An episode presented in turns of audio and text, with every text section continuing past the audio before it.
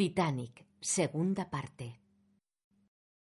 La pantalla del monitor muestra imágenes de la chimenea interior del Titanic hundido con el espejo roto que hay sobre su peana.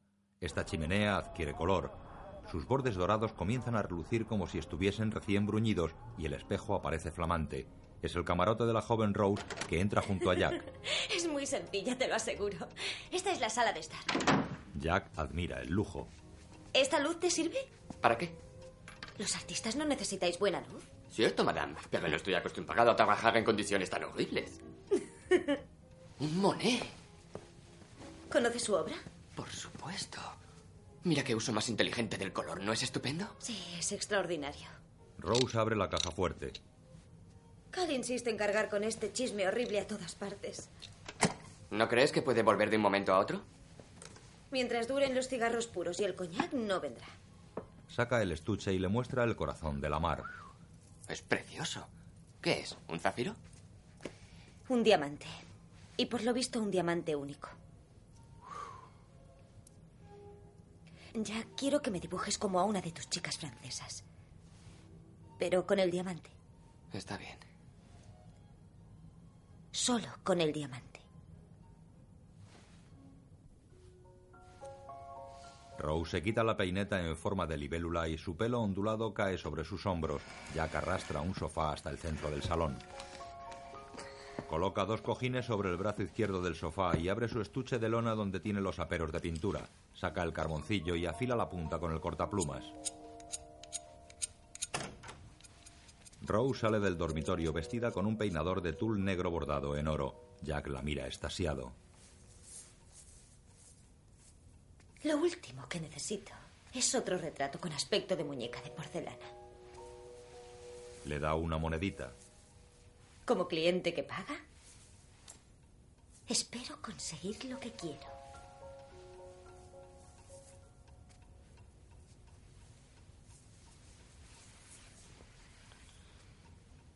En pie frente a él se retira el peinador dejando al aire su juvenil cuerpo desnudo. Jack traga saliva hundiéndose en la silla. Ponte en la cama, digo el sofá. Ella se tumba suavemente poniendo la cabeza en los cojines de la izquierda. Como único aditamento luce al cuello el corazón de la mar. Recuéstate, ponte cómoda. Bien. ¿Te parece bien así? Pon el brazo hacia atrás tal como estaba. Bien. Levanta el otro brazo. Pon la mano junto a tu cara, así. Perfecto. Ahora, baja la cabeza. Mírame. Fija tus ojos en mí. Y lo más difícil, no te muevas. Jack resopla tranquilizándose. Fija sus ojos azules y comienza a deslizar el carboncillo sobre la lámina de cartulina. Primero realiza leves trazos con la punta del carboncillo. ¿Qué serio te has puesto? Jack sonríe y bosqueja los trazos principales de la figura. Sacude la cabeza para retirar el flequillo y dibuja los contornos de la cara y de los brazos que reposan hacia atrás por encima de su cabeza. Refuerza los trazos en los gruesos labios y en los grandes ojos de la chica, luego el pendentif en forma de corazón. Una y otra vez, los ojos azules se fijan en su modelo y vuelven al papel.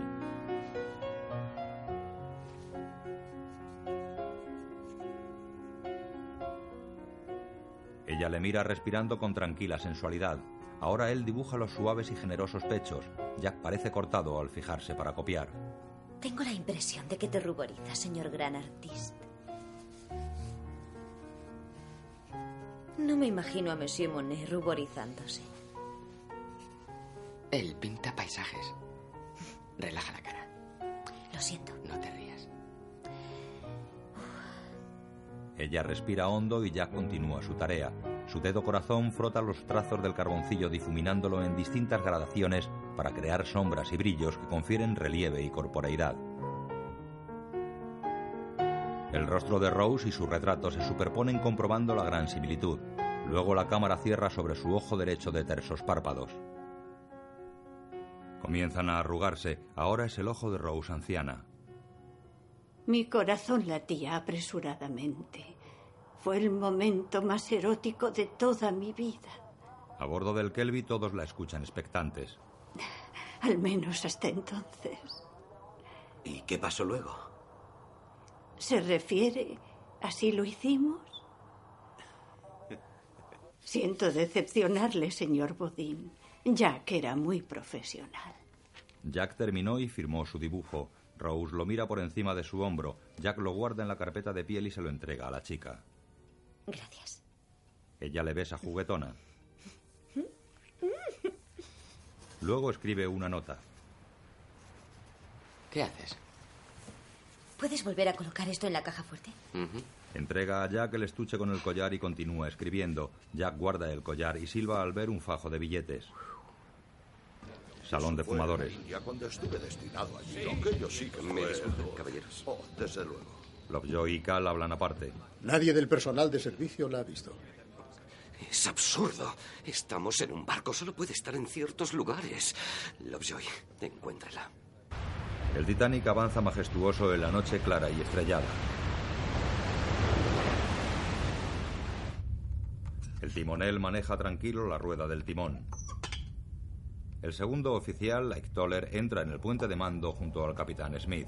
Despejado. Sí. No creo haber visto nunca el mar tan en calma. Como un estanque. Ni un soplo de viento. Sin embargo, eso hará más difícil ver icebergs al no haber olas que rompan en su base. El capitán remueve su té con limón.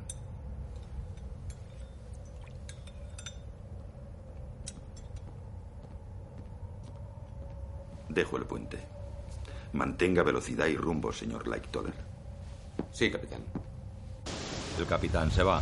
Abajo Jack se ha colocado el abrigo y se asoma a la ventana de la galería del apartamento. Luego vuelve al interior frotándose las manos. Rose se ha vestido. Empieza a hacer frío. Estás guapísima. Mis dibujos. Entra Lovejoy. Rose saca a Jack por una puerta trasera. Lovejoy oye la puerta y con la mano puesta en su pistola sobaquera va hacia allí.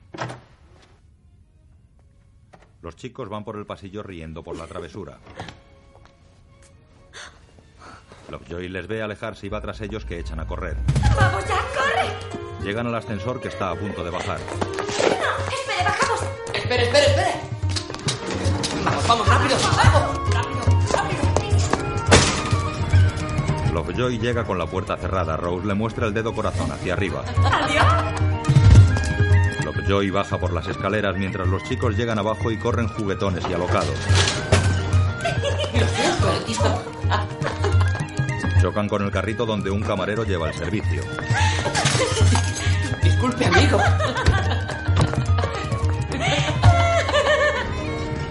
Lovejoy llega abajo y mira a los lados. Ese hombre es muy fuerte para ser mayordomo. Parece más un policía. Creo que lo era. Oh, ya está aquí. ¡Corre! ¡Vamos! ¡No! ¡Por aquí! Se meten en la sala de máquinas y cierran por dentro.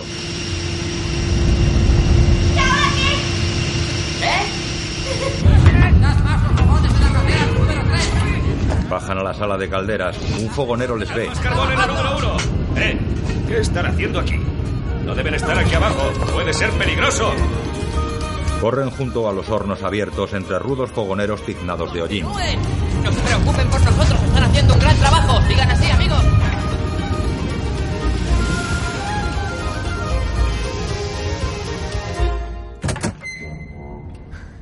Llegan al fondo y salen por una puerta que da a la bodega de carga. Se internan entre pilas de cajas sujetas por redes de gruesa soga. Vaya, mira qué tenemos aquí. Han visto un automóvil y se dirigen hacia él. Es el lujoso coche de cal, lleno de cromados, dorados, ricas maderas y faros similares a faroles de petróleo.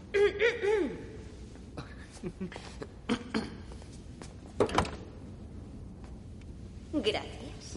Él le da la mano y ella entra en el coche. Él se sienta al volante, sin techo y separado por un cristal. Ella baja el cristal. ¿A dónde, señorita? A las estrellas. Tira de él y le mete en el compartimento de atrás. Se abrazan y se miran tiernamente juntando las palmas de su mano libre.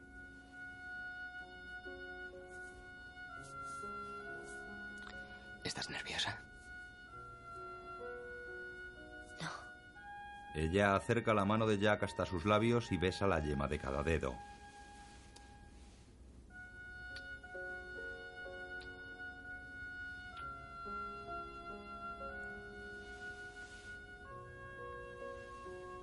Acaríciame, Jack. Con la piel sudorosa, el pelo revuelto y los ojos y labios entreabiertos, Rose coloca la mano del chico entre sus senos y él la besa. Sin despegar los labios, ella se echa hacia atrás sobre el asiento. Encaramados en la torreta del palo de proa, los vigías tiritan a la intemperie bajo la campana de alarma. ¿Qué frío hace? ¿Sabías que el hielo puede olerse cuando está cerca? Tonterías. Bueno, yo sí lo huelo. ¿Ha encontrado los prismáticos para los vigías? No los he visto desde Southampton. En el puente, Bien, seguiré mi ronda. Buena guardia. Murdo releva a Lightoller. Abajo en la bodega los cristales del automóvil están empañados. La mano de Rose se alza y golpea abierta contra el cristal trasero. La mano desciende dejando su huella en el vaho. Dentro del coche los sudorosos cuerpos desnudos, palpitantes aún, comienzan también a aflojarse. Se miran con los rostros muy juntos. Ella agarra con su mano la cabeza de Jack. Estás temblando. No te preocupes.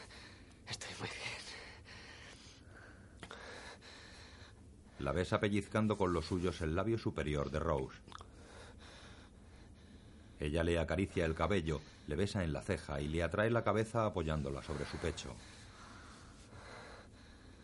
Con potentes linternas, dos empleados salen de la sala de calderas y entran en la bodega. Se fueron por allí. Bien.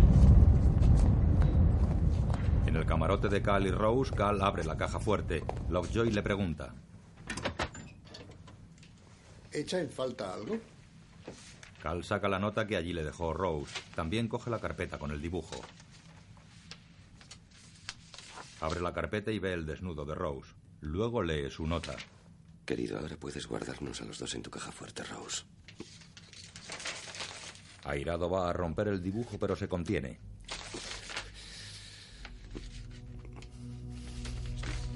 Tengo una idea mejor. En la bodega, los empleados avanzan entre la carga con las potentes linternas. Llegan al automóvil y ven en el cristal trasero la huella de la mano de Rose. Abren la portezuela. ¡Ya os tenemos! Está vacío. Jack y Rose salen riendo a cubierta. ¿Has visto la cara que han puesto? ¿Lo has visto?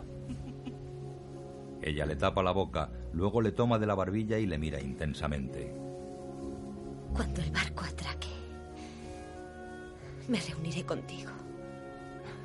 Es una locura. Lo sé. Sé que no tiene sentido. Por eso confío.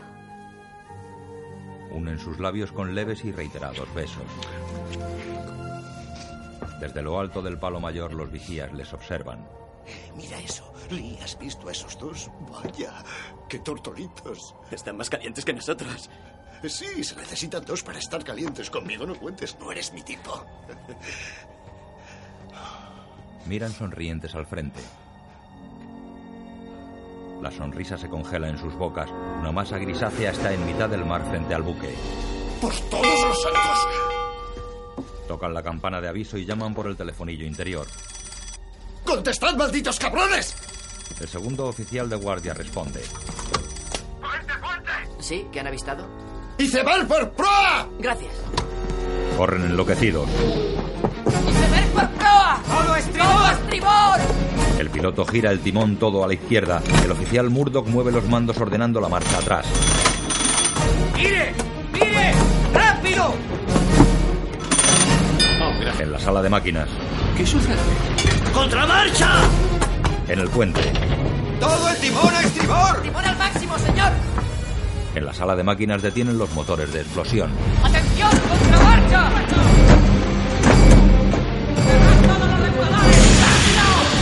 Calderas. ¡Cerrad todas las calderas! ¡Cerradlas! Bajan los indicadores de presión, las hélices se detienen bajo el agua. ¡Atentos! ¡Preparaos! ¡Ahora inicie contramarcha! Las hélices inician el movimiento girando en sentido inverso para frenar el pesado buque.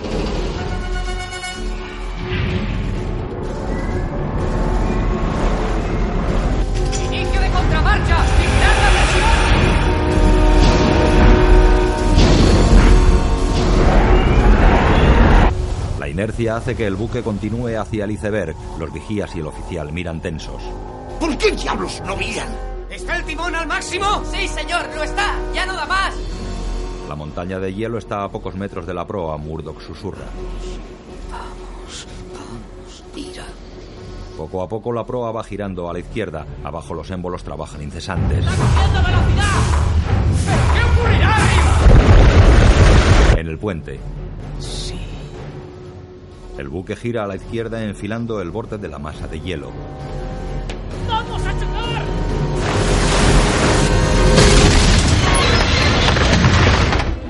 El temblor del impacto deshace el beso de Jack y Rose.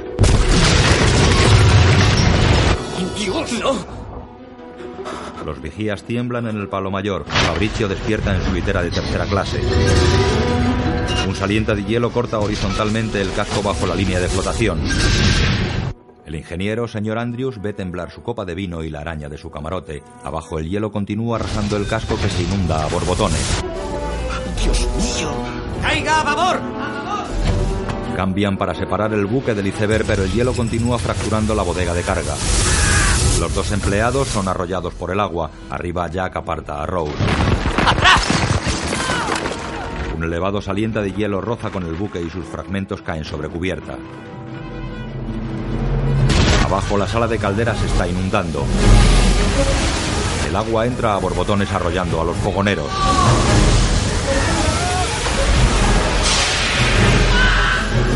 Jack se asoma a estribor y ve cómo el casco roza con el hielo. Murdoch activa el cierre automático de las compuertas.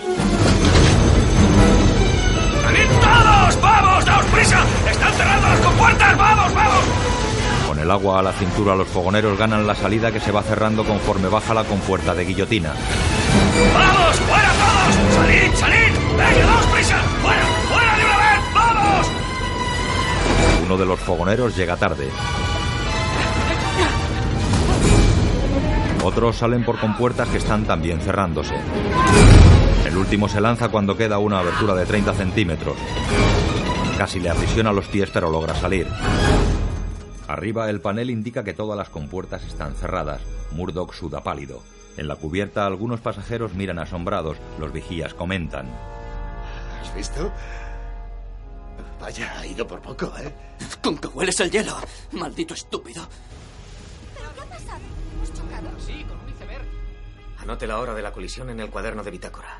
Murdoch dio la orden. El capitán Smith llega al puente. ¿Qué ha ocurrido, señor Murdoch? Un iceberg, señor.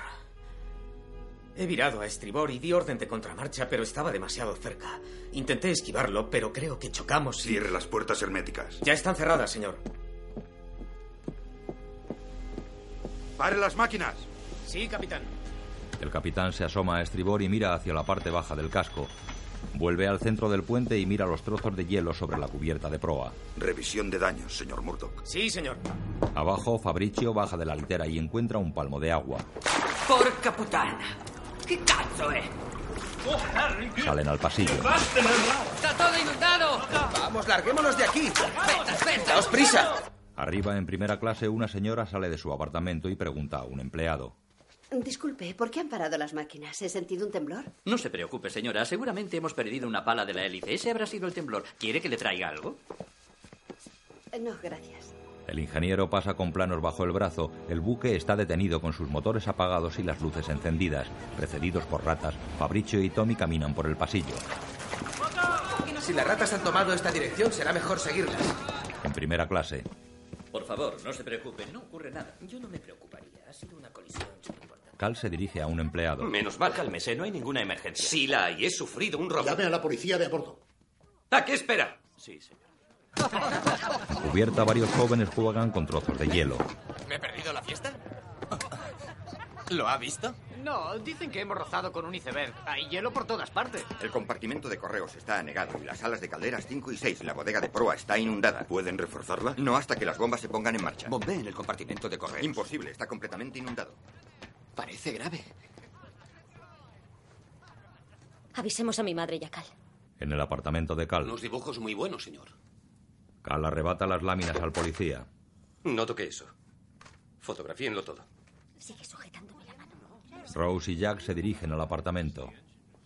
La estaba buscando, señorita. Lovejoy va tras ellos y disimuladamente introduce el collar en el bolsillo del abrigo de Jack. Bien, pues aquí estamos. Los jóvenes entran, todos les miran acusadores. Parece que ocurre algo grave. Sí, es cierto. Lovejoy hace una señal a Cal. Veamos. Dos cosas me han desaparecido esta noche. Ahora que una de ellas ha vuelto, sé dónde encontrar la otra. Cachele. Quítate el abrigo, muchacho. ¿Qué les ocurre? Obedece. Cal, ¿qué estás haciendo? Estamos en una emergencia. ¿Qué ocurre? ¿Es este, señor? Sí, lo es. Yo no lo he cogido. Gracias. No lo creas, Rose. Yo no he sido. Claro que no. Sí ha sido. Es fácil para un profesional. Andando, He chico. estado con él todo el tiempo. Es absurdo. Tal vez lo hizo cuando te estabas vistiendo, querida. Oh, ahora lo comprendo, Rose. Lo han puesto en mi bolsillo. Silencio. Ni siquiera es tu bolsillo. Es propiedad de A.L. Ryerson. Lovejoy señala el abrigo. Precisamente hoy denunciaron su robo. Solo lo tomé prestado. Iba a devolverlo. Qué honradez. Es increíble, ¿verdad? Sabes muy bien que yo no lo he hecho, Rose. Lo sabes. No les creas, Rose. Yo no he sido, no he hecho nada. Te lo aseguro. Vamos, Rose, sabes que yo no he sido, Rose. Rose. Pórtate bien o será peor. Vamos, sé un buen chico. Vamos, ven conmigo. Sabes que no he sido yo. ¿Me conoces? En el puente, Un contratiempo desafortunado, capitán. el ingeniero Andrews extiende los planos del Titanic. El agua alcanzará varios metros por encima de la quilla en 10 minutos. Las tres primeras bodegas y las salas de calderas 6 y 5 están inundadas. Sí, es cierto, señor. ¿Cuándo podremos continuar la navegación? Cinco compartimentos. Podría mantenerse a flote con los cuatro primeros anegados, pero no con cinco. No con cinco. Cuando se hunda de proa, el agua pasará por encima de los mamparos de la cubierta, ¿eh? Pasará de uno a otro, inundando todo sin remisión. Es imparable. ¿Y las bombas, si abrimos las compuertas? Las bombas nos darán tiempo, pero solo minutos. A partir de este momento, hagamos lo que hagamos. El Titanic se irá a pique. Ismail mira incrédulo. Pero este buque no puede hundirse. Está hecho de hierro, señor. Le aseguro que sí puede. Y lo hará. Es una certeza matemática. El capitán. ¿Cuánto tiempo tenemos?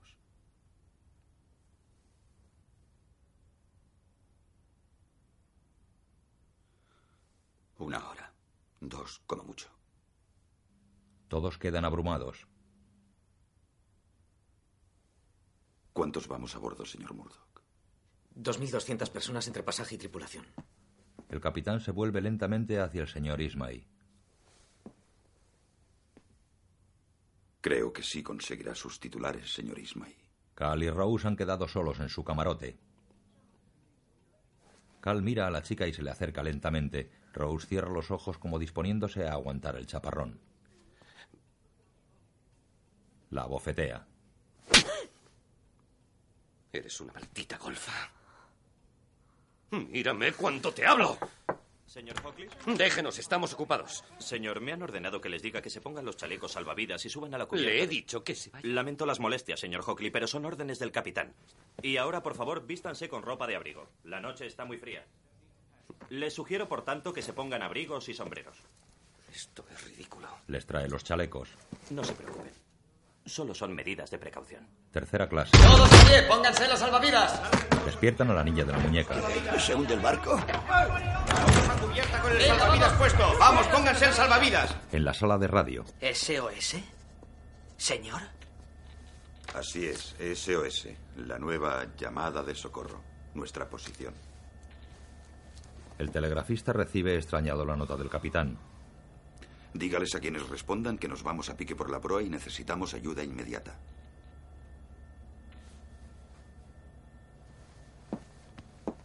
El capitán sale y el telegrafista emite con presteza. Dios mío.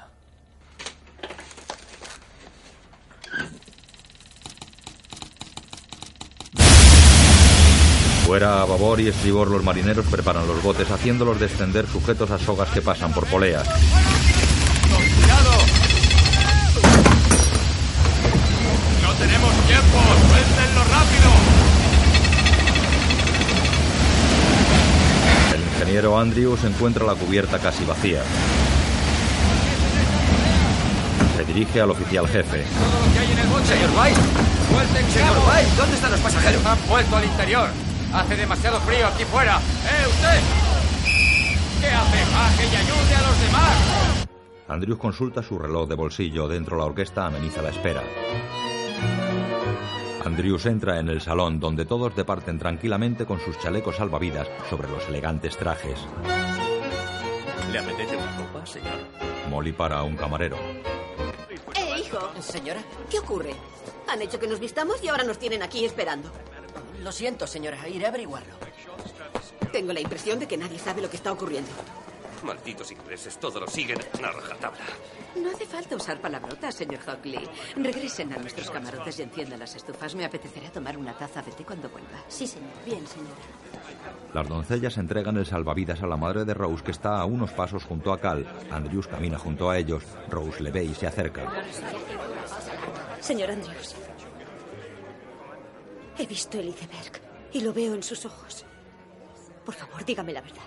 Andrews la aparta un poco para no ser oído. Cal se aproxima. El barco se hunde. ¿Es cierto? Sí. Dentro de una hora o menos. Todo esto yacerá en el fondo del Atlántico. Díganselo solo a quien crean necesario. No quiero ser responsable de que cunda el pánico. Suban a un bote, rápido. No esperen. Su- supongo que recuerda lo que le dije de los botes. Sí. Entiendo. Andrews se aleja. Abajo, en el puesto de policía, el jefe coloca las esposas a Jack, pasando la cadena por un tubo metálico de ventilación. Dame las manos. Señor, le necesitamos urgentemente en cubierta. Hay mucho alboroto. Vaya, yo le vigilaré. Saca su pistola. Bien. De acuerdo. El jefe de policía entrega a Lovejoy la llave de las esposas y se va. Lovejoy se sienta pistola en mano vigilando a Jack. Arriba, el telegrafista entrega un mensaje al capitán Smith. Eh, Capitán, el Carpathia se dirige hacia aquí a toda máquina. Están a unas 80 millas. ¿Son los únicos que han respondido? Son los que están más cerca, señor. Dicen que llegarán aquí dentro de cuatro horas. ¿Cuatro horas?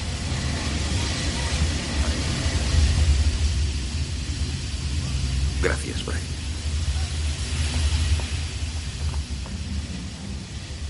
Dios mío.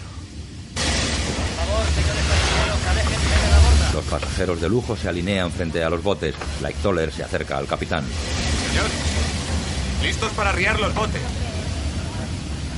¿No deberíamos subir primero a las mujeres y los niños en los botes, señor? Sí. Sí. Señor. Las mujeres y los niños primero. Bien, señor. Like Toller se dirige a los elegantes pasajeros. Señoras y señores, presten atención, por favor. Acérquense, por favor. Eso es. Acérquense a mí. Gracias. Bien. Por el momento solo embarcarán las mujeres y los niños. Así que, Pongámonos aquí. Bien, señores, como ha dicho el capitán, música alegre para que no cunda el pánico. Baile nupcial. La orquesta se instala sobre cubierta. Abajo, en tercera clase, Póngase el salvavidas. Tenga, póngaselo rápido. Pónganse el salvavidas. Tenga, póngase el salvavidas. Tenga, vamos, tenga, póngase ese salvavidas. Así no, denle la vuelta. Eso es. Tommy y Fabricio se agolpan contra un cierre metálico que impide el acceso a cubierta. Por favor, mantengan la calma. Estén preparados y lleven todos puesto el chaleco salvavidas. Y por favor, permitan que pasen las mujeres y los niños primero. ¿Qué hacemos, mamá? Esperamos, cariño. Cuando embarquen los de primera clase en los botes, embarcaremos nosotros. Y debemos estar preparados. No malgaste energías, amigo. No abriré hasta que me lo ordenen. Voy a buscar ayuda. Bájenlo ahora, proa y copa a la vez. Vamos, muchachos. Cuidado con el cabrestante. Suelten ambos lados a la vez. Cuidado. El primer bote desciende. Despacio, despacio. Vayan. Dejen el lado izquierdo. El bote se inclina en el aire. Solo el lado derecho. Retengan el lado izquierdo. Bájenlo más. Eso es. Ahora los dos. Murdoch dirige la maniobra. Con cuidado. Una bengala sale disparada. Estalla como una palmera de luz. Una niña sonríe. Rose mira preocupada. El buque tiene hundido su casco por la proa casi hasta la barandilla de la primera cubierta. Desde el puesto de policía, Jack ve cómo el nivel de agua va tapando el ventanuco. Sentado frente a él, Lockjoy coloca una bala sobre la mesa y la deja rodar por la inclinación del barco. Lovejoy coge la bala en el aire. Mira a Jack con irónica sonrisa, luego coloca la bala en el peine y este en la pistola. Sabes, creo que es cierto que el barco se hundirá. Verás, chico, me han pedido que te dé una pequeña muestra de agradecimiento. Le golpea en el estómago. Con los saludos del señor Caledon Hockley. Coge la llave de las esposas, se la guarda y se va. Arriba Molly, Cal, Ruth y Rose. Venga, hermana, ya ha oído al oficial. Suba al bote. ¿Hay sitio en el bote para un caballero y su familia? Son las mujeres de momentos. La madre de Rose. Supongo que se ocuparán los botes según las clases. Espero que no vayan demasiado llenos. ¿Quieres callarte? Es que no lo entiendes. El agua está helada y no hay bastantes botes ni para la mitad. Mucha de la gente de este barco morirá. No seremos nosotros. Molly. Vamos, Ruth, suba al bote. Los asientos de primera clase son estos. Es una pena que hayas dejado el dibujo. Valdrá más por la mañana. Las mujeres y los niños que no han embarcado, diríjanse a la cubierta B. Eres un miserable bastardo. Vamos, Rose, embarca. Aquí hay sitio para ti. No se pongan tan cerca, pueden caer por la borda. Vamos, Rose. Eres la siguiente. Sube al bote, Rose. Ustedes vayan a la otra cubierta. Sube. Rose. ¿Quieres subir al bote? Rose. Adiós, madre. Bien, preparados para arriar el Rose. ¿A dónde vas? ¿Con él? Serás la fulana de una rata de cloaca. Prefiero ser su fulana que tu esposa. ¡No! ¡He dicho que no! Le escupe en la cara y se aleja corriendo. ¡Arríen el bote! ¡Rose! ¡Igualenlo! ¡No, esperen! ¡Larguen de proa! ¡Rose! ¡Larguen de popa! A través del ojo de buey se ve a Jack que grita desesperado. ¿Puede oírme alguien? Por favor, ayúdenme.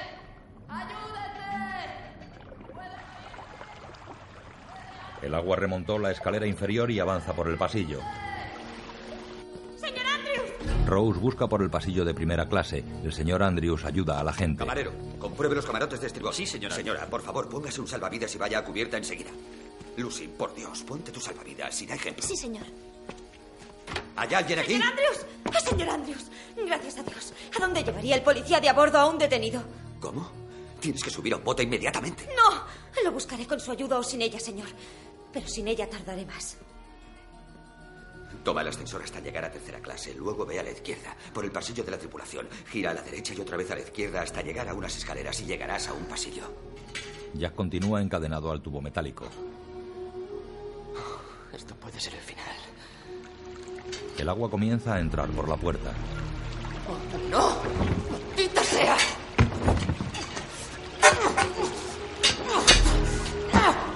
Disculpe. Gracias. Rose corre al ascensor. Pueden utilizar. Lo siento, camarote. Lo siento, señorita. Los ascensores están cerrados. Ya estoy harta de ser educada, maldita sea. Lléveme abajo. ¡Cubierta! El agua entra con fuerza y Jack trata de sacarse las esposas colando las manos por los aros. ¡Vamos! Pero es inútil. Rose llega a la planta baja. Al posarse medio metro de agua inunda el ascensor.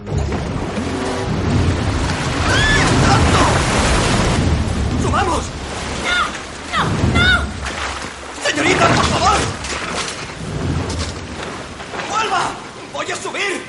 ¡Voy a subir! El ascensorista vuelve arriba. Rose avanza con dificultad por el pasillo inundado. A la izquierda. Por el pasillo de la tripulación. Jack pasa sus muñecas unidas a lo largo del tubo hacia el techo, a la vez que se sube sobre el escritorio. Rose aparta los muebles que flotan en el pasillo. Llega a un cruce y duda por dónde seguir. ¡Jack!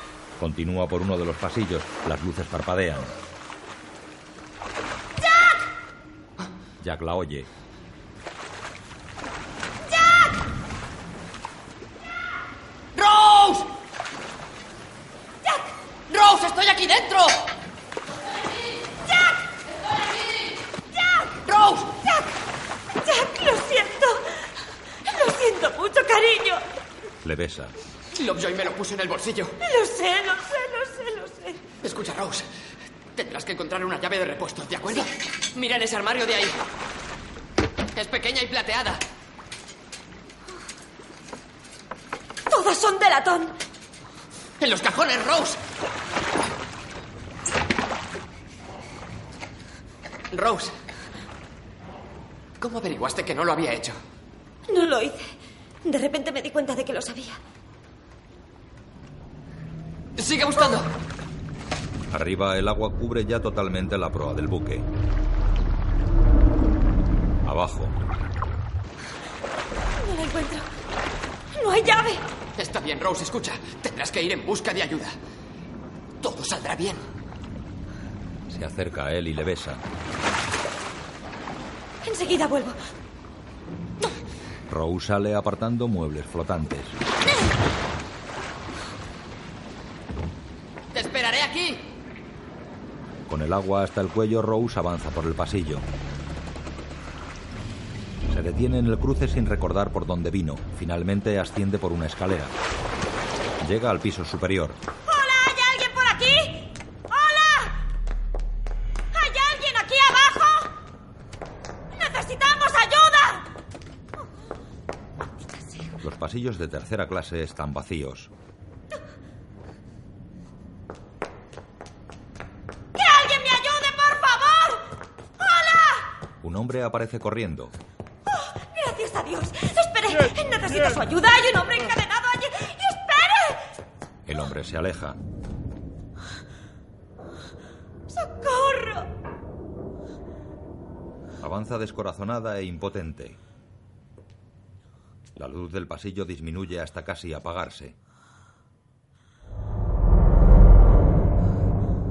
Las chapas del buque suenan quejumbrosas por el escoramiento. La luz vuelve. Oye pasos. Es un empleado que la agarra y tira de ella. Vamos, señorita, no debería estar aquí. Venga conmigo, la ayuda. arriba. Por aquí, ¡Hay rápido. un hombre Vamos, abajo! vamos. ¡Está atrapado! Por aquí, por venga favor. conmigo. No se deje dominar por el No, pánico. no Ya siento es pánico. Déjeme. Ese no es el camino. Vamos, no se ¡Quiero resista. Venga conmigo. Le da un puñetazo en la nariz. El hombre sangra. Váyase al diablo. Se marcha. Queda derrumbada contra la pared. Ve frente a ella la hornacina contra incendios. Agarra la boca metálica de la manguera y golpea el cristal que guarda el hacha. Coge el hacha y corre. Desde el puente el capitán ve como el agua cubre la cubierta de proa.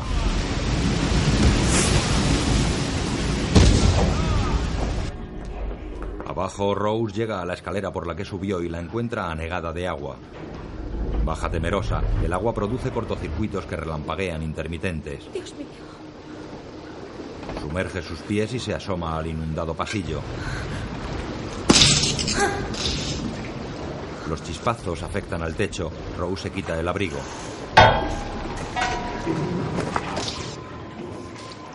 Luego se sumerge en el agua helada.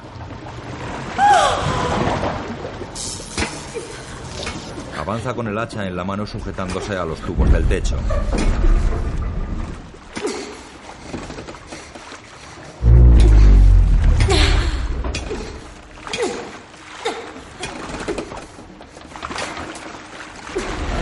Llega a donde hace pie y camina con el agua cerca del cuello. Entra donde Jack espera encadenado. Bien. ¿Servirá esto? Muestra el hacha. Lo averiguaremos. Vamos. Coloca la corta cadena sobre el tubo y Rose levanta el hacha. ¡Eh, eh! ¡Espera, espera! Practica antes en ese armario. Muy bien. Rose descarga el hacha sobre el armario. Bien. Ahora intenta dar en la misma marca, Rose. Hazlo. Rose apunta y descarga el hacha. Golpea a un palmo. Bien. Basta de prácticas. Vamos, Rose. Puedes hacerlo. Escucha. Da un golpe seco y muy rápido. Vamos. Espera. Empúñalo un poco más arriba. ¿Así? Eso es. Escucha, Rose. Confío en ti.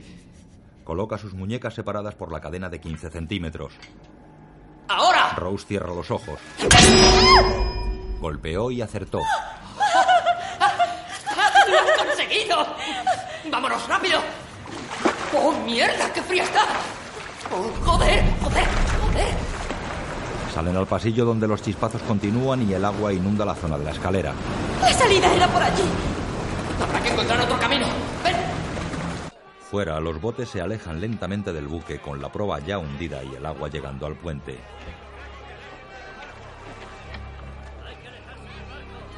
En su bote, Molly comenta hacia la madre de Rose. Esto es algo que no se ve todos los días. Desde el puente sale otra bengala. Estalla en la negrura y sus luminosos fragmentos caen sobre el buque. Cada vez más llenos los botes van siendo descolgados abandonando el barco. Cal cruza entre la multitud en la que los maridos se despiden de sus esposas. Vamos, señora, mantenga la calma. Déjele, ya vendrá. Vamos, suba al bote, señora. Eso es. Sigan subiendo. Las señoras, solo las señoras. Cal y Lovejoy. Lovejoy. Tampoco está en la cubierta de estribor. Se nos acaba el tiempo. Ese maldito oficial no deja subir a ningún hombre. A estribor hay uno que deja subir a todos.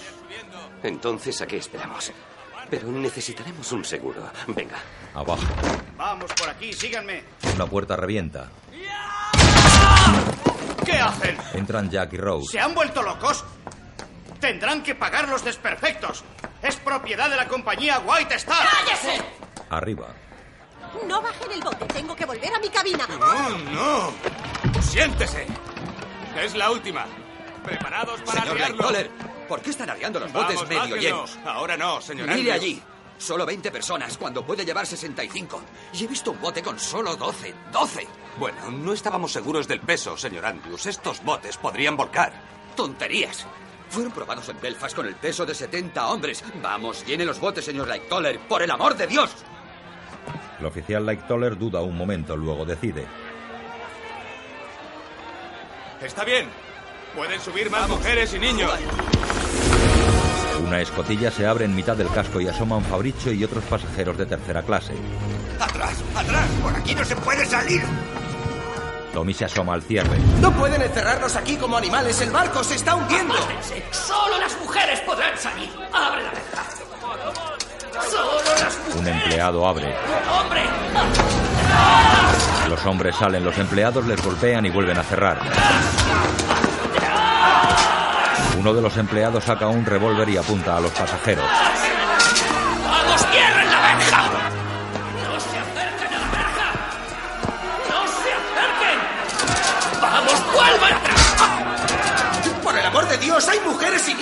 Aquí abajo!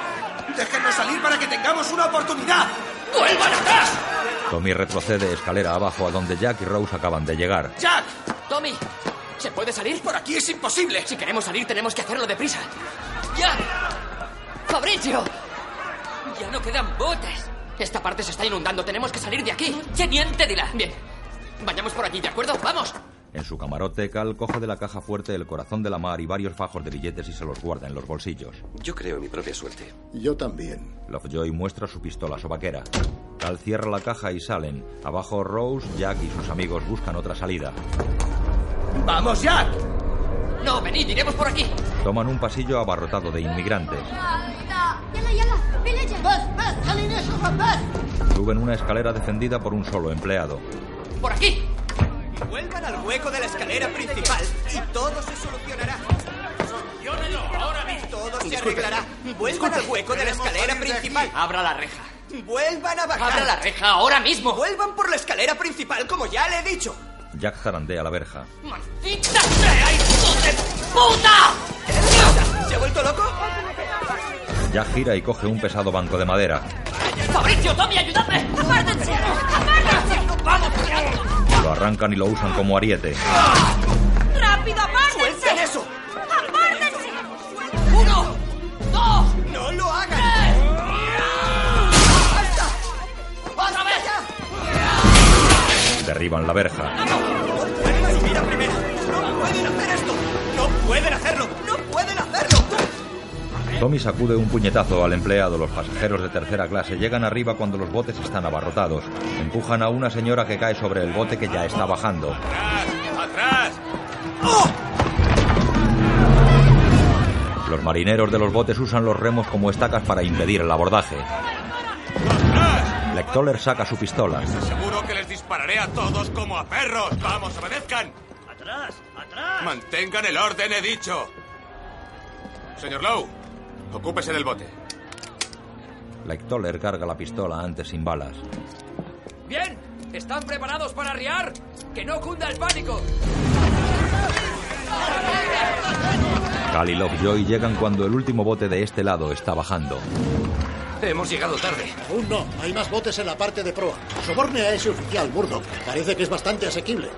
Cal mira hacia los botes descendentes. La gente se pisotea sobre ellos. Algunos tratan de cortar las sogas. Los marineros se defienden con los remos. Un oficial saca su pistola.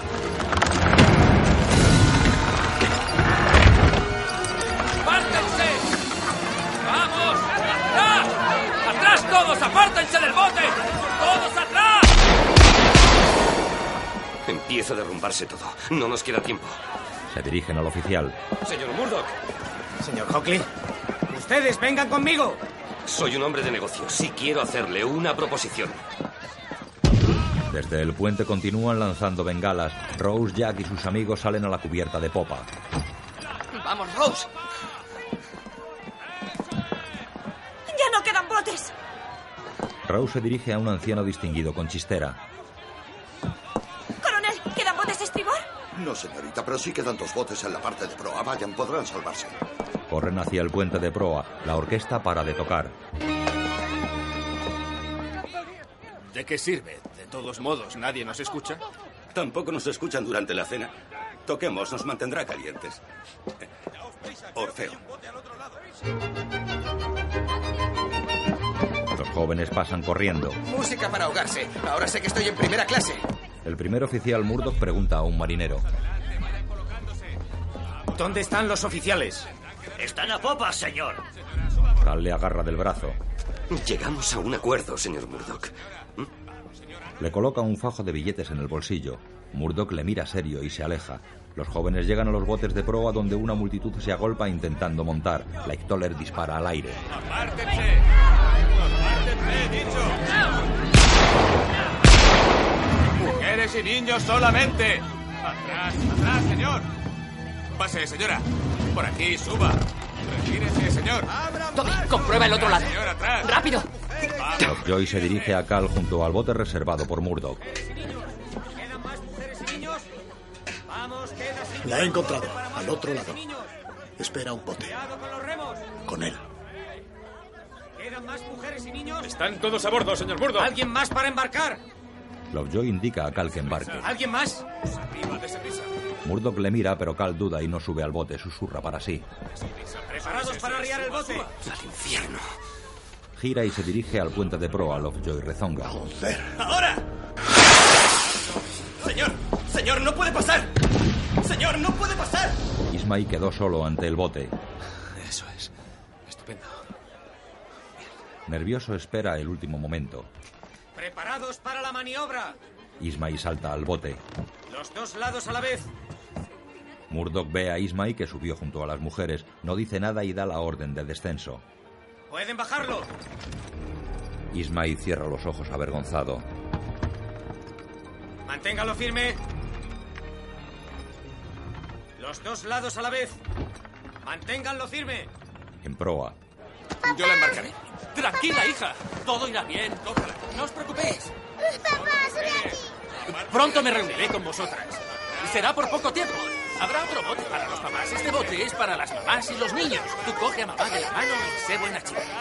Rose mira a Jack. No me iré sin ti. No, tienes que irte. Ahora. No, Jack. Sube al bote, Rose. No, Jack. Sí. Sube al bote. Sí, sube al bote, Rose. Llega Cal. Dios mío, qué aspecto tienes. Estás demacrada. Quítate eso. Y ponte esto. Vamos. Cal le pone su abrigo y le acaricia el pelo. Rose se aparta y Jack la agarra.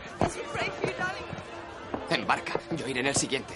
No, no me iré sin ti. Estaré bien, tranquila, no te preocupes. Soy un superviviente, ¿recuerdas? No te preocupes por mí. Vamos, sube al bote. Tengo un acuerdo con un oficial al otro lado del barco. Podremos salvarnos. Los dos. Cal mira a Jack. ¿Lo ves? Tengo mi propio bote. Embarca. Date prisa. Están casi llenos. Suba a bordo, señorita. La embarcan. Suba a bordo, por favor. Háganle un hueco. Coge la mano de Jack. Dense prisa. Dense prisa, he dicho. Vamos. Despejen la barandilla. Sus manos se sueltan. Bien, bájenlo. Vamos todos a la vez. Despacio. Bajando, Rose mira a Jack que queda en la cubierta junto a Cal. Cargad de ambos lados a la vez. Cal susurra al chico. Mientes muy bien. Casi tanto como tú. Igualenlo. Todos a la vez. Despacio, No hay ningún acuerdo, ¿verdad? despacio. Sí lo hay. Aunque tú no te beneficiarás de él. Siempre gano, Jack. De un modo u otro. Jack baja la vista entristecido. En el bote, Rose parece indecisa. Mira hacia la garrucha por la que van descolgando el bote. Mira a Jack que permanece asomado a la borda aparentando tranquilidad. Mira al marinero que dirige la maniobra y a unas niñas vestidas de encajes que levantan sus manitas despidiéndose de su padre. Mirada cada vez más inquieta vuelve a Jack que continúa junto a Cal mirándola impasible. La última bengala cruza el cielo a espaldas de Jack, estalla y múltiples brazos de luz caen enmarcando a contraluz su dulce rostro de niño. Rose salta del bote y se agarra al pretil de la planta baja. ¡Rose! ¡Ayúdenla! ¡Se ha vuelto loca! ¡Rose! ¿Qué haces? ¡Deténganla! ¡No! Rose se interna en el buque, Jack corre a su encuentro.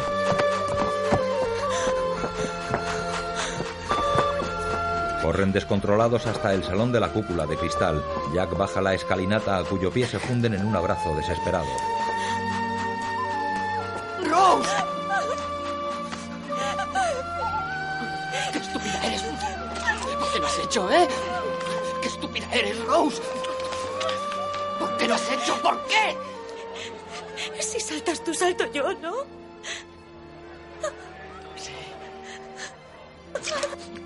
Oh, Dios, no podía irme.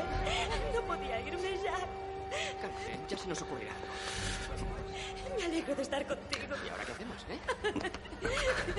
Cal les observa tenso desde lo alto de la escalinata. Lovejoy se lo lleva. De repente, Cal coge la pistola de Lovejoy, corre hacia la escalera y apunta hacia los chicos. Jack le ve. ¡Al suelo, Rose! ¡Al suelo! ¡Corre! ¡Corre! ¡Vamos, corre! Cal resbala y cae. Se levanta y continúa persiguiéndoles. Los chicos bajan al salón comedor.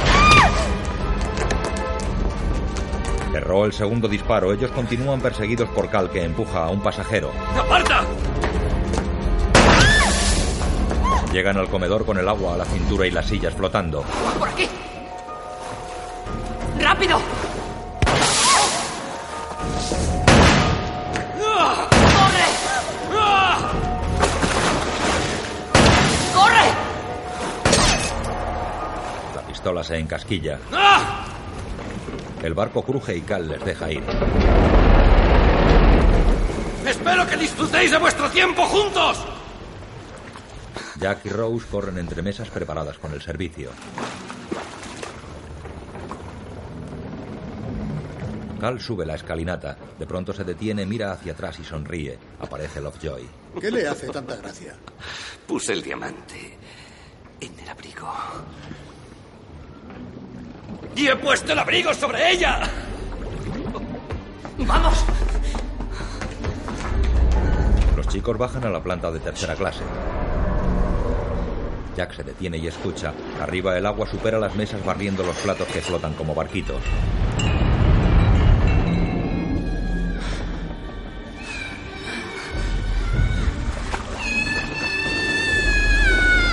En el pasillo hay un niño aterrorizado. No podemos dejarle. Bien, vamos. Corren hacia él. Al llegar ven que la puerta del fondo va a reventar por la presión del agua. Jack coge al niño y corre por el pasillo alejándose de esa puerta. Pero el otro extremo, por donde entraron, está bloqueado por borbotones de agua. ¡Atrás! Aparece un inmigrante padre del niño y se lo arrebata a Jack con gesto agresivo. ¡Oyeras, la Popcoin! El hombre corre por el pasillo hacia la puerta peligrosa. ¡No es por ahí! ¡Vuelva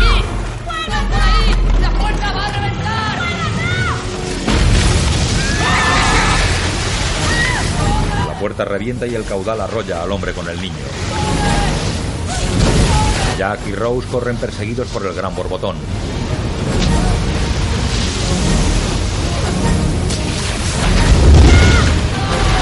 El caudal les alcanza cuando va perdiendo fuerza.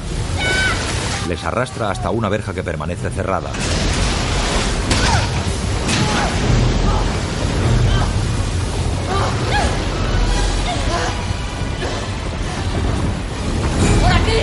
El nivel sube.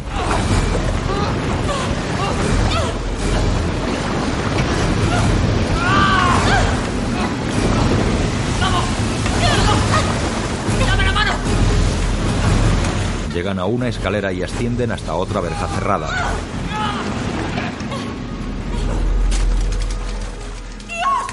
Zarandean la verja. El agua sube amenazando cubrirles.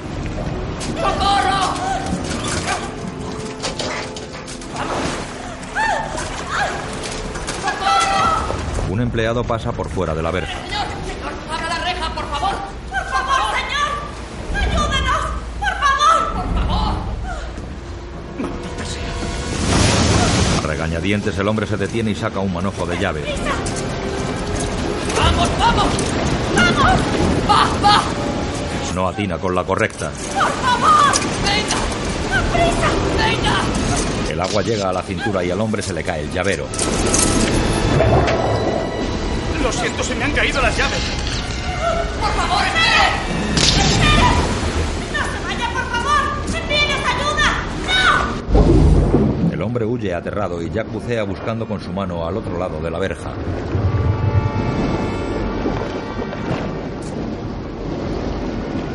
Jack logra coger el llavero. ¡Yo lo tengo! ¿Cuál es? ¡Creo que la Elige una llave, pasa la mano al otro lado de la verja y busca bajo el agua la entrada de la cerradura. ¿Qué es esta? ¡Date prisa, Jack! Prueba con otra, el agua llega a sus barbillas. ¿Qué es? ¡Parece que es esta! ¡Espera! ¡Ábrete! ¡Vamos! ¡Ya está! ¡Vamos! ¡Sal! ¡Sal! ¡Sal! Abren la verja. ¡Vamos!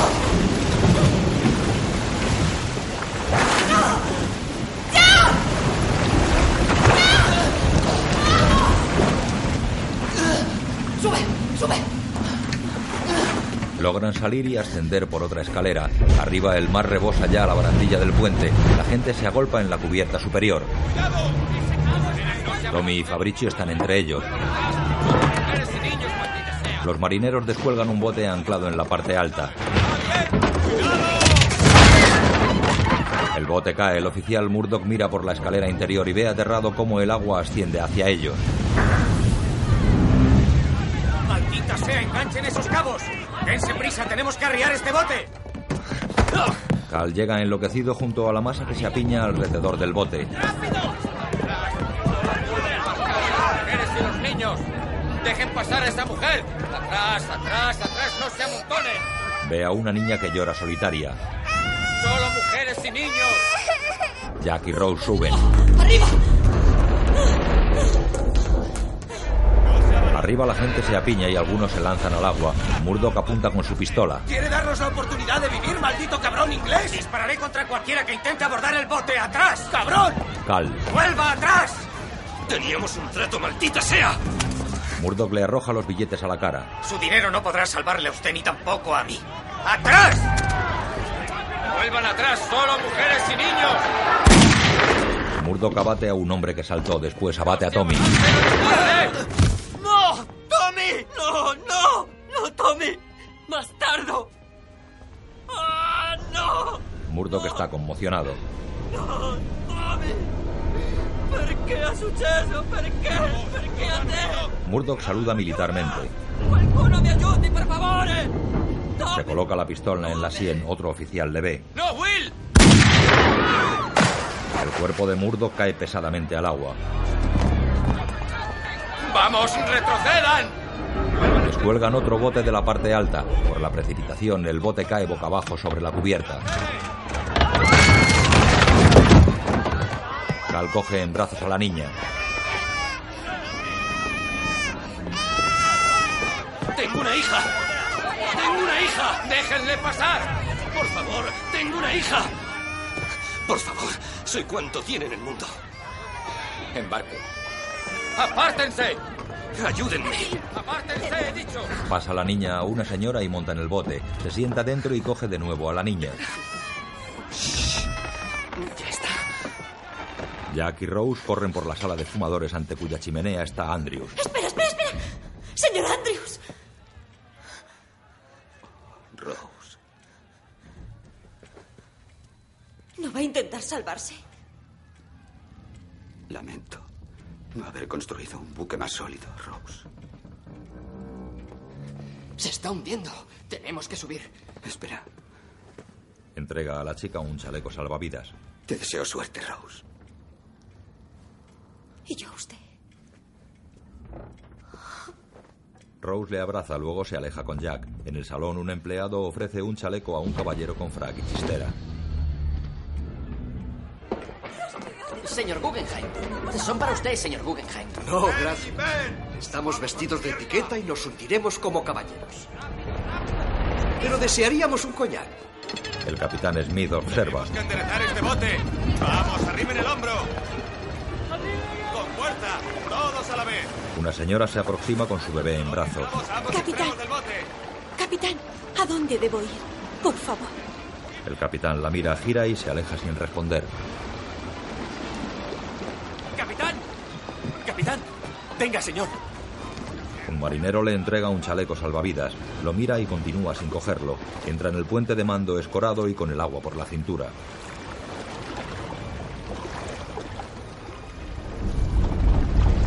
Recorre con la mirada los equipos. Entra en su cabina de mando y cierra la puerta. Los músicos terminan.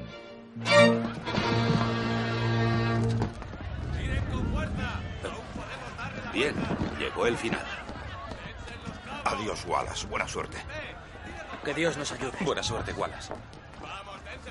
Wallace queda solo y vuelve a colocar el violín bajo su barbilla.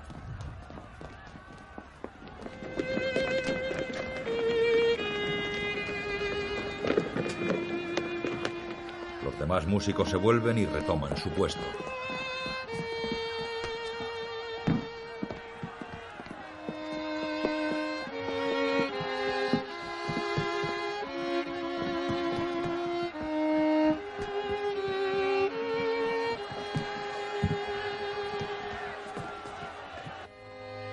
De mando, con el agua fluyendo bajo las puertas, el capitán mira aturdido a través de las cristaleras.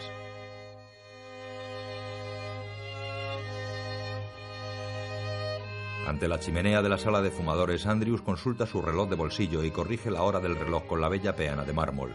Un vaso resbala y cae debido a la inclinación del barco. En un camarote de primera clase, un matrimonio de ancianos, aún vestidos de gala, yacen abrazados sobre la cama esperando la muerte. En otro lugar, una madre duerme a su pareja de niños acostados en una litera. Y aquellos niños vivieron felices para siempre en la tierra de tierna Noac, la tierra de la juventud y de la belleza eterna. Los niños cierran los ojitos. Flotando entre dos aguas, el lienzo de Degas se desplaza horizontalmente con su bailarina pintada.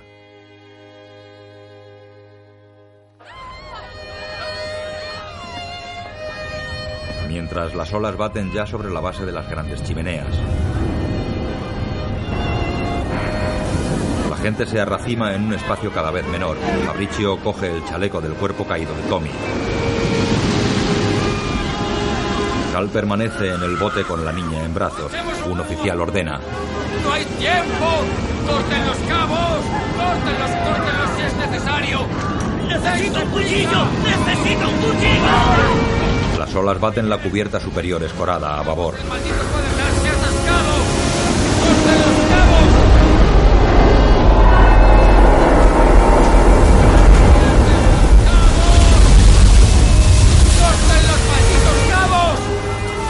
Fabricio saca su navaja y corta las sogas, mientras la gente recula hacia la popa algo más levantada. Cal deja a la niña y contempla horrorizado cómo el agua mece el bote aún enganchado. Fabricio y los marineros continúan cortando sogas. En el salón el agua arrastra a los pasajeros que se quedaron. El señor Guggenheim, sentado en un sillón con una copa de coñac en la mano, mira asombrado la masa de agua que avanza hacia él. Fuera la gente no cabe en el poco espacio y caen o se tiran al agua.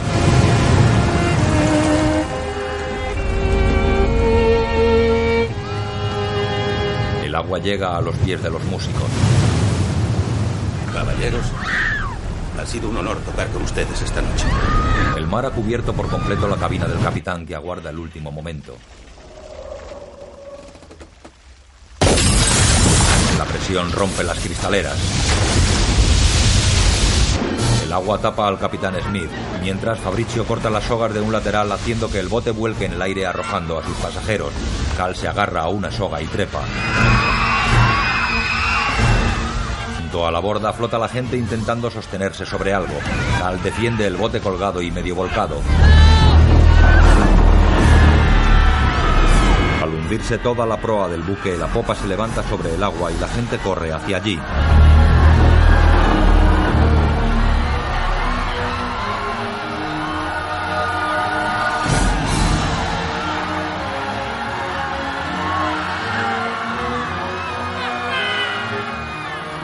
Jack y Rose se asoman a la barandilla.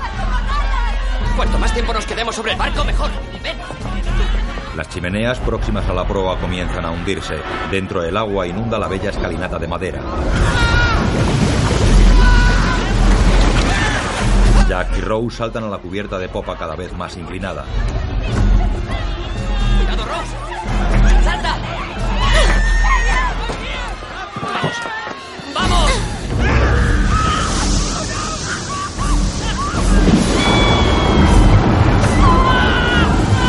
Dentro el agua tapa el bello reloj que hay en el descansillo y los ventanales van reventando por la presión.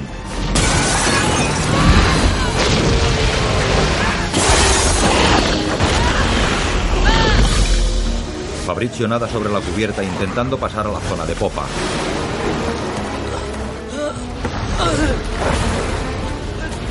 Jack y Rose alcanzan la cubierta de popa. ¡Vamos, salta! Rose cae al suelo. ¡Levántese o la aplastarán! ¡Aquí! Cal defiende su bote. Fabricio nada hacia popa. Toller intenta subir al bote que quedó boca abajo. Los cables que sujetan las chimeneas saltan. La chimenea de proa se desploma hacia adelante aplastando a Fabricio y a la gente que nada.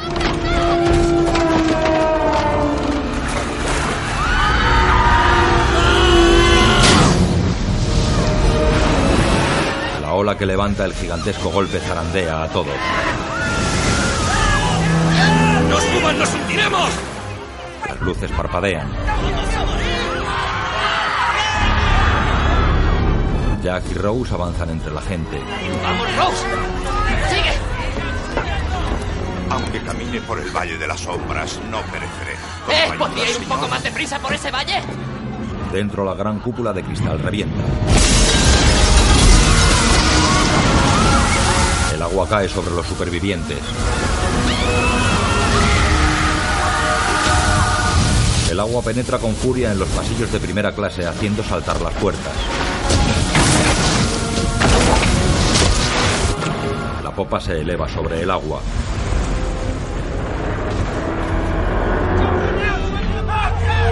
Desde las barandillas, cada vez más altas, los pasajeros se lanzan aterrados al mar. Las luces parpadean. Jack y Rose continúan hacia popa mientras la gente se lanza al agua.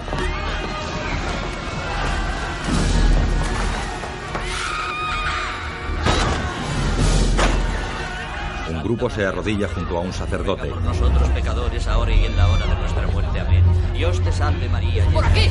¡Sigue!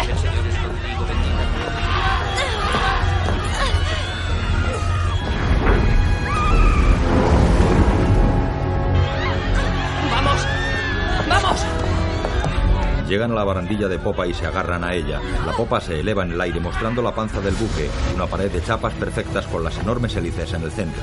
Y vi un cielo nuevo y una tierra nueva, porque el primer cielo y la primera tierra desaparecieron. ¡No os paréis! Y ya no había mar. El sacerdote se agarra al cabestrante para no caer. Una madre consuela a su hijo.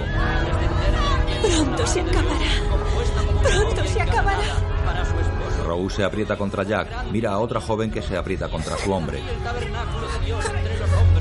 Y ellos el propio Dios estará con ellos y será su Dios. Jack. Aquí fue donde nos conocimos.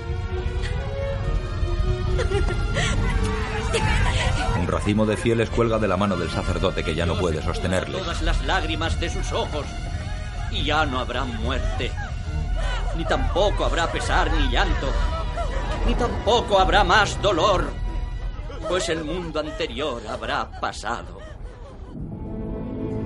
Un cadáver femenino flota en mitad del sumergido salón como un ángel volando. Las vajillas caen de los anaqueles. ¡Maldita sea! ¡Remen! ¡Remen con fuerza! El último bote trata de alejarse antes del hundimiento. La gente resbala por la cubierta de popa debido a la gran inclinación. Los muebles bajan disparados.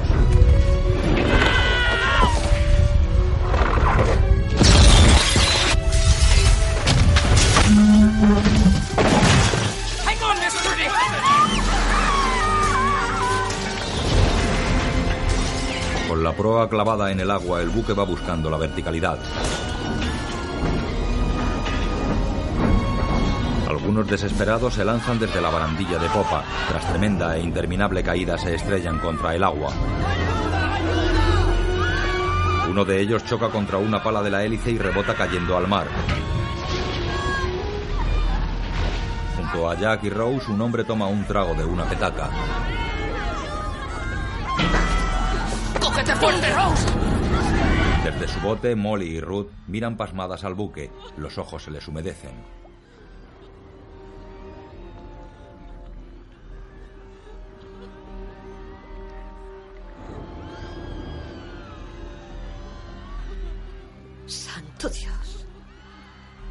Bote, el señor Ismay da la espalda a la visión. En la sala de máquinas, ¡Rápido, muchachos! ¡Sujetad los disyuntores! uno de los operarios recibe una descarga y queda electrocutado. Las luces del buque se apagan. En ese momento, el entarimado de cubierta salta y el casco se agrieta al centro, justo bajo los pies de Lovejoy.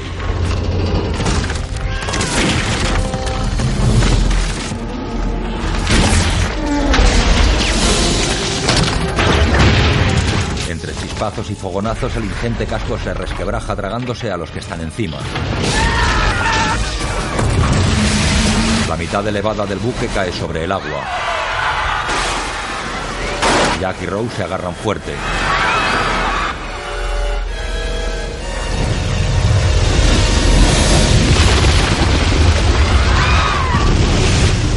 Enorme panzazo aplasta a los que flotaban sobre el mar, eleva una gran ola y hace caer a algunos de los que estaban en la barandilla.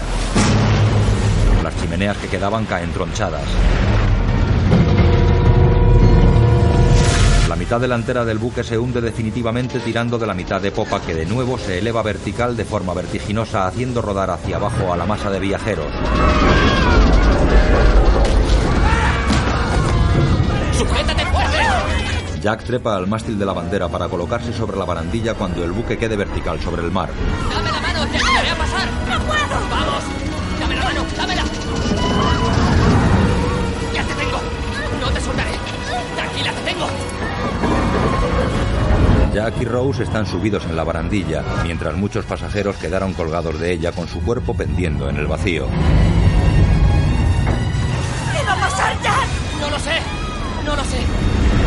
Buque queda quieto en posición vertical. Así colgados la gente va cayendo y se estrella contra las barandillas y paredes inferiores. ¡Aguanta!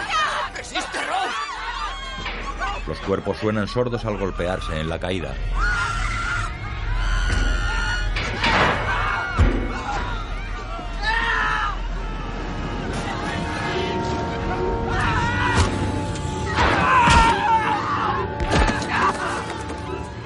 Chica de al lado no aguanta más y se suelta. Sobre la barandilla solo están Jack, Rose y el hombre que bebió de su petaca. Se miran temblando. El buque comienza a hundirse como una torre hacia sus cimientos.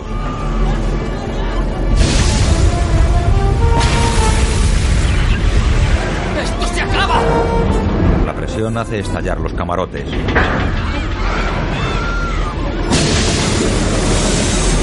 Jack y Rose ven cómo la superficie del mar está cada vez más próxima. ¡Dios mío, Jack!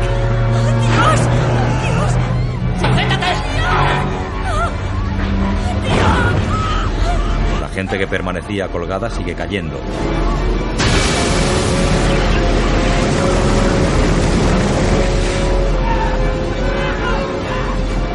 ¡El barco no succionará hacia el fondo! ¡Respira hondo cuando te avise! La superficie del mar está a unos metros. ¡Patalea hacia la superficie y no pares de hacerlo! ¡No te sueltes de mi mano!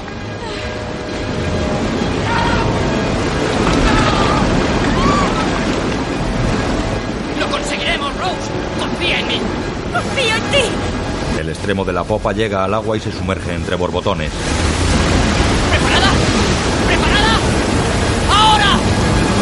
Toman aire y contienen la respiración.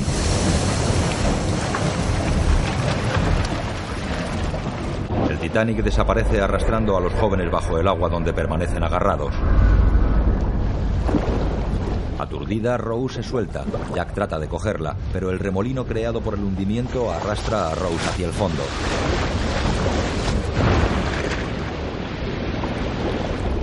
Rose reacciona y extiende su mano buscando a Jack. El flotador la devuelve arriba donde emerge entre una masa de náufragos.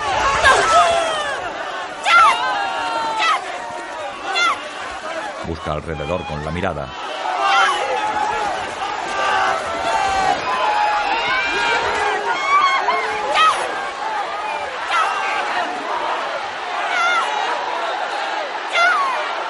Los náufragos chapotean histéricos batiendo una amplia superficie y disputándose el apoyo de tablas y toneles.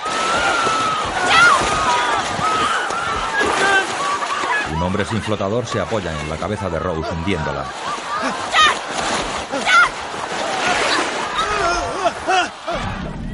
Rose lucha por desprenderse. Jack aparece.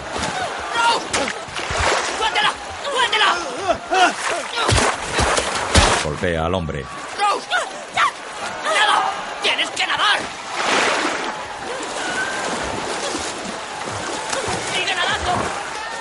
Jack, que no tiene flotador, tira de ella. ¡Está muy fea! ¡Nada, Rose!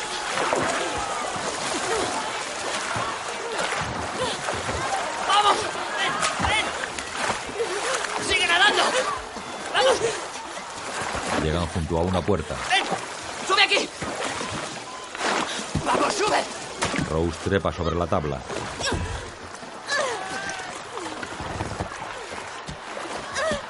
¡Vamos, Rose! Cuando Jack intenta subir, la tabla vuelta.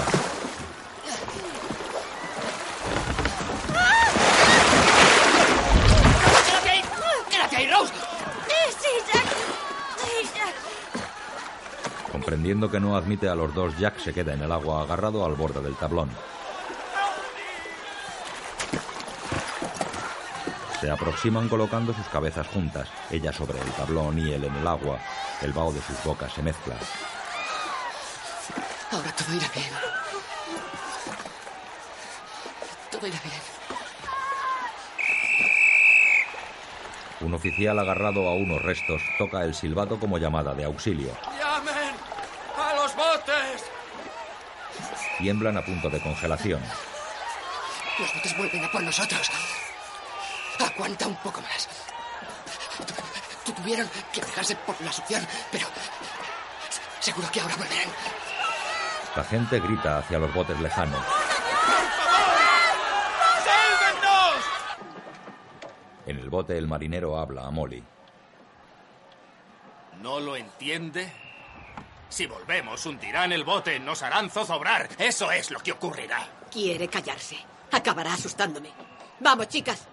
Empuñad los remos. Vamos. Ha perdido la cabeza. Estamos en medio del Atlántico Norte. Ustedes deciden, ¿quieren vivir o por el contrario morir? Molly mira hacia las señoras y algún anciano que hay en la barca medio vacía. Os aseguro que no os comprendo. ¿Qué demonios os pasa? Son vuestros hombres los que están allí. Una señora se dobla dolorida por su miedo. Aquí aún hay sitio para más. Y habrá una menos en este bote si no cierra ese maldito agujero que tiene en la cara. Tras la amenaza del marinero impotente, Molly se sienta.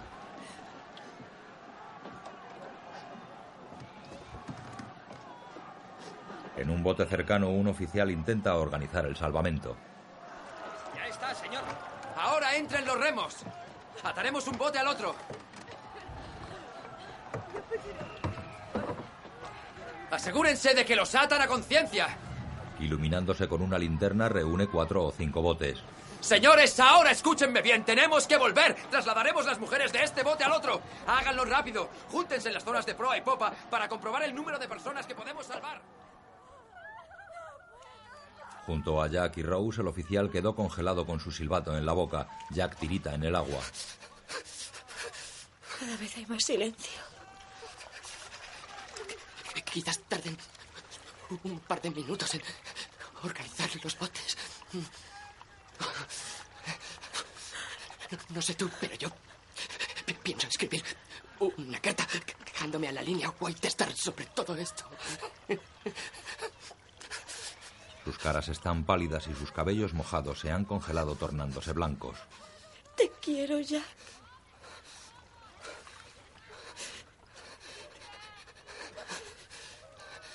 No, no hagas eso. No te despidas de mí. Aún no. ¿Me has entendido? Tengo mucho frío. Escucha, Rose. Vas a salir de esta. Seguirás adelante. Vas a tener muchos bebés y les verás crecer. Morirás siendo una viejecita adorable, calentita en tu cama. No aquí. No esta noche. No de este modo. ¿Me has entendido? No siento mi cuerpo.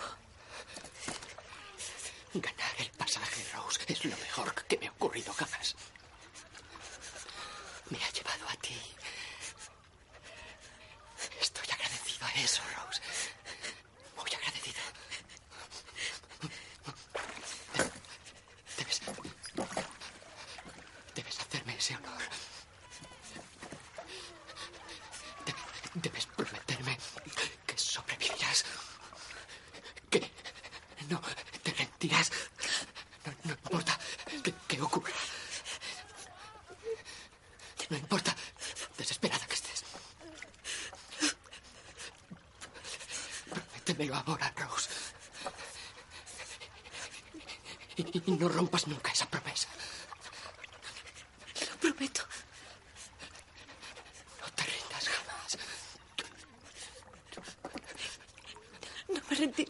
Jack.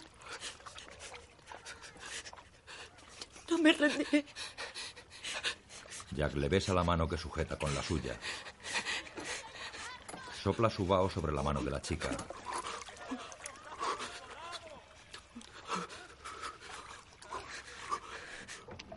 El oficial se acerca con un bote que ha logrado vaciar. Enfocan la masa de náufragos con sus linternas.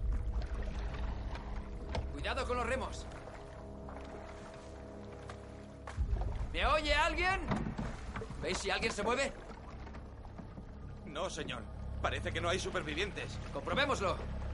Mantened los remos en alto. Todos los náufragos flotan gélidos e inmóviles. Tiran de una mujer que aparece rígida con los ojos abiertos. Tenemos que asegurarnos. Están todos muertos, señor. Seguid bogando. Tened cuidado. Avanzan despacio para no dañar a nadie con los remos y tiran de alguno para comprobar si vive. No les golpee. ¿Hay alguien que pueda oírme? ¿Me oye alguien? ¿Hay alguien vivo en el agua? El oficial descubre horrorizado a una madre con su bebé, ambos congelados. Hemos esperado demasiado. Seguiremos comprobándolos. Seguid mirando. Vivo? ¿Puede oírme alguien? Jack y Rose permanecen en su tablón, ella tumbada encima, él agarrado al borde. Rose canturrea. Ven, Josephine, asciende conmigo, vuela, vuela alto,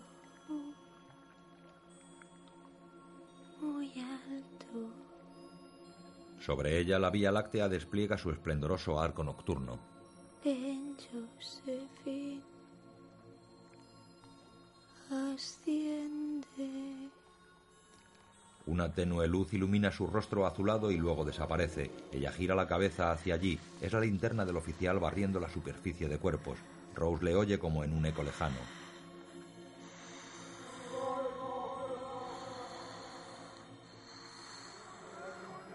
Mueve la mano de Jack aún sujeta a la suya. Jack.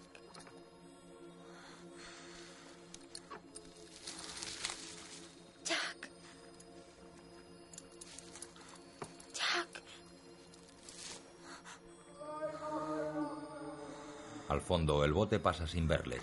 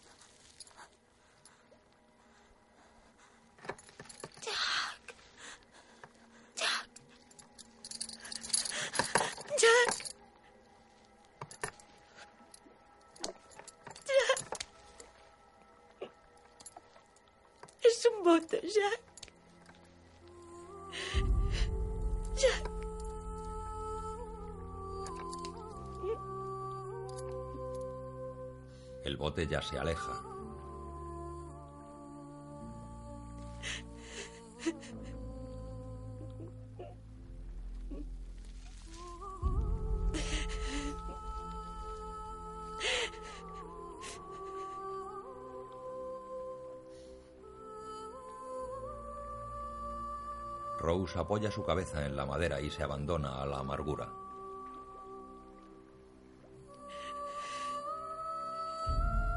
Abre los ojos.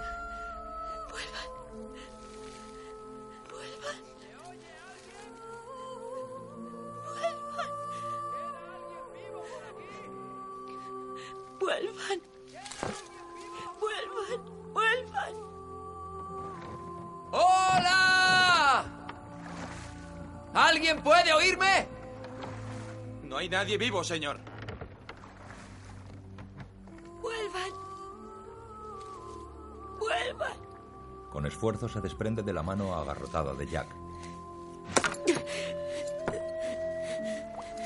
Nunca me rendiré. Te lo prometo. La besa y la suelta.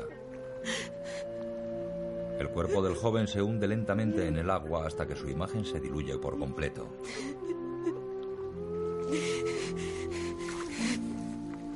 Rose se deja caer al agua.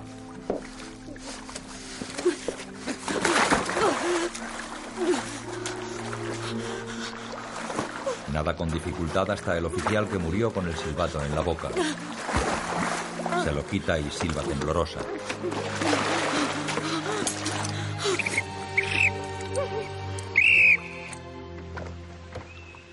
El oficial del bote la oye. ¡Miren el bote!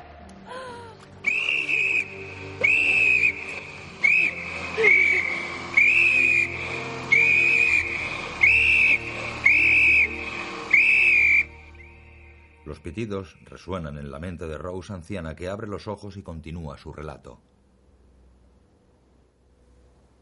1.500 personas perecieron en el mar cuando el Titanic se hundió bajo nuestros pies. Hubo 20 botes con supervivientes y solo uno regresó para ayudar.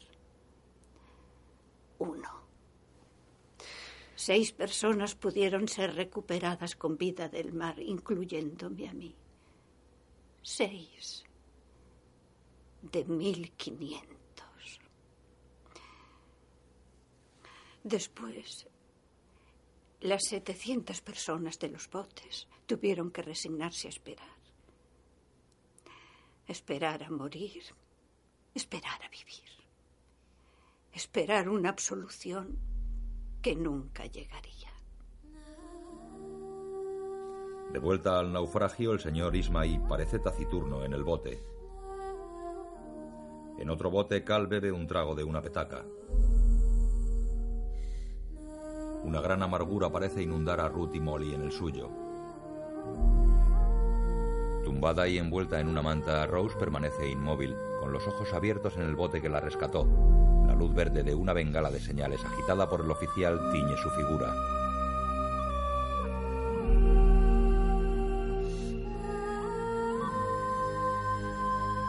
Al fondo, contra la rosada aurora, el buque que recibió el SOS viene a rescatarles.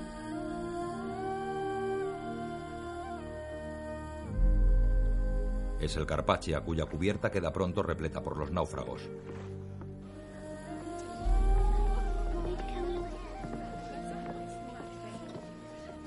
Cal baja del puente a la cubierta. Un marinero le indica. Señor, aquí no encontrará ninguno de primera clase. Son todos de tercera. Sin hacer caso, Cal busca entre la gente. Con una gran barba blanca. Uno de los últimos botes. No hay otra lista Tal de vez esté pasajeros. en otro bote. Hacemos lo que Tiene podemos. que estar en alguna parte. Envuelta en una manta y apoyada en la barandilla, Rose ve a Cal que pasa por su espalda sin descubrir su presencia. Luego Cal se aleja buscándola entre la gente.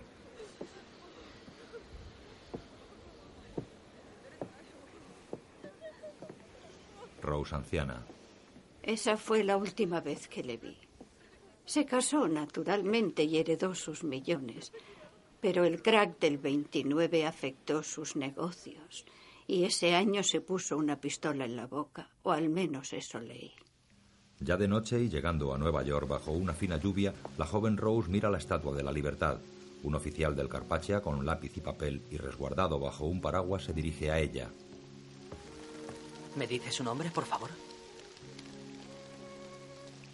Dawson. El oficial anota. Rose Dawson. Gracias. La joven Rose vuelve su mirada a la gigantesca estatua. A bordo del buque científico Kelby, Luis habla a la anciana Rose. No hemos encontrado nada sobre Jack. No está registrado en ninguna parte. Supongo que no lo estaría. Además, nunca he hablado de él hasta ahora. Absolutamente con nadie. Ni siquiera con tu abuelo. El corazón de una mujer es un profundo océano de secretos. Pero ahora saben que existe un hombre llamado Jack Dawson y que él me salvó. En todos los sentidos en que puede salvarse una persona. Ni siquiera tengo un retrato de él. Ahora solo existe en mi recuerdo. Sobre el hundido Titanic iluminado por los batiscafos. Atención, Kelvis. Mir 2, regresando a la superficie. Los batiscafos se elevan dejando los restos del Titanic allá en el fondo abismal, en medio de la absoluta negrura.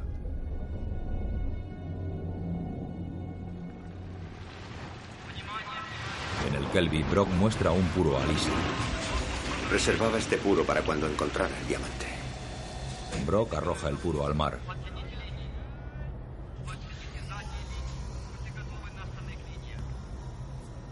Lo siento. Durante tres años no he pensado en otra cosa que en el Titanic. No imaginaba lo que era. Ahora sí lo sé.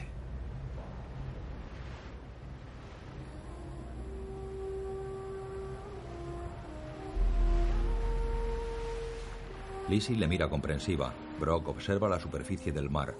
Avanzada la noche, con el Kelby solitario y en calma, unos pies descalzos caminan sobre la cubierta. La anciana Rose, con largo camisón y su ondulada melena blanca, avanza hacia la barandilla de popa. Sus manos entrelazadas aprietan algo contra su pecho.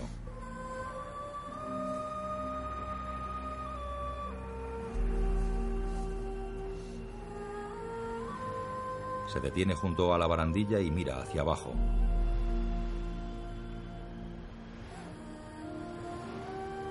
Sus manos armentosas se agarran a la barandilla y sus pies, con las uñas pintadas, trepan sobre la primera barra horizontal.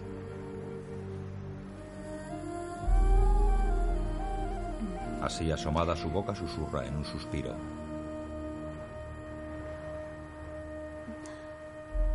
Lentamente abre su mano izquierda mostrando en ella el corazón de la mar. Su recuerdo vuelve a su llegada a Nueva York sobre el Carpathia. Rose joven mete la mano en el bolsillo del abrigo, encuentra el collar y lo mira extrañada. La anciana Rose sonríe encaramada a la barandilla. Lanza el collar al agua. El pendentif en forma de corazón se aleja hacia las profundidades.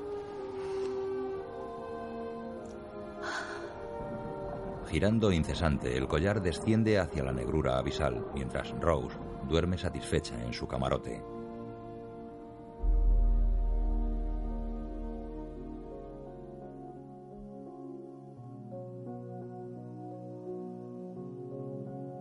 En la repisa, a la cabecera de su cama, están las fotos de toda su vida.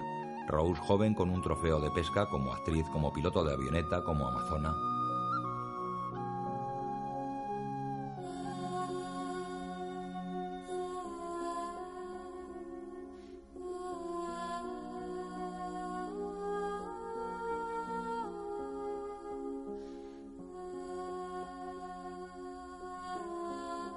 Rose yace en la cama con los ojos cerrados. La cámara atraviesa la capa marina hasta el fondo, donde reposan los restos del Titanic.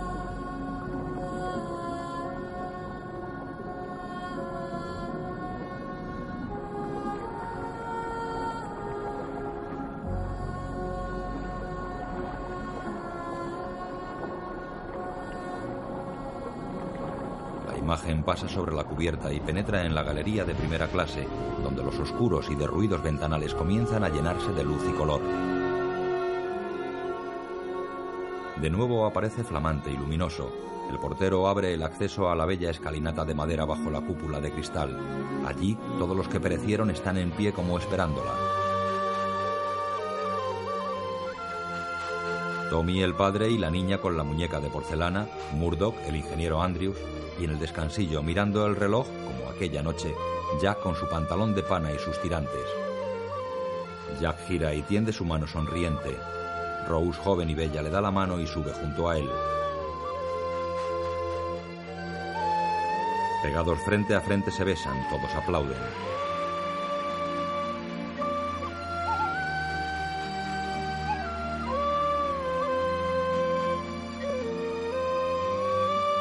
Ellos, la gran cúpula de cristal refulge como una explosión de luz.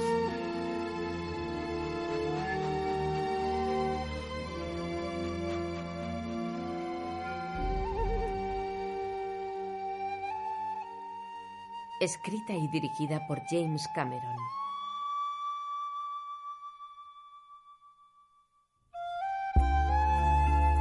Fotografía Russell Carpenter.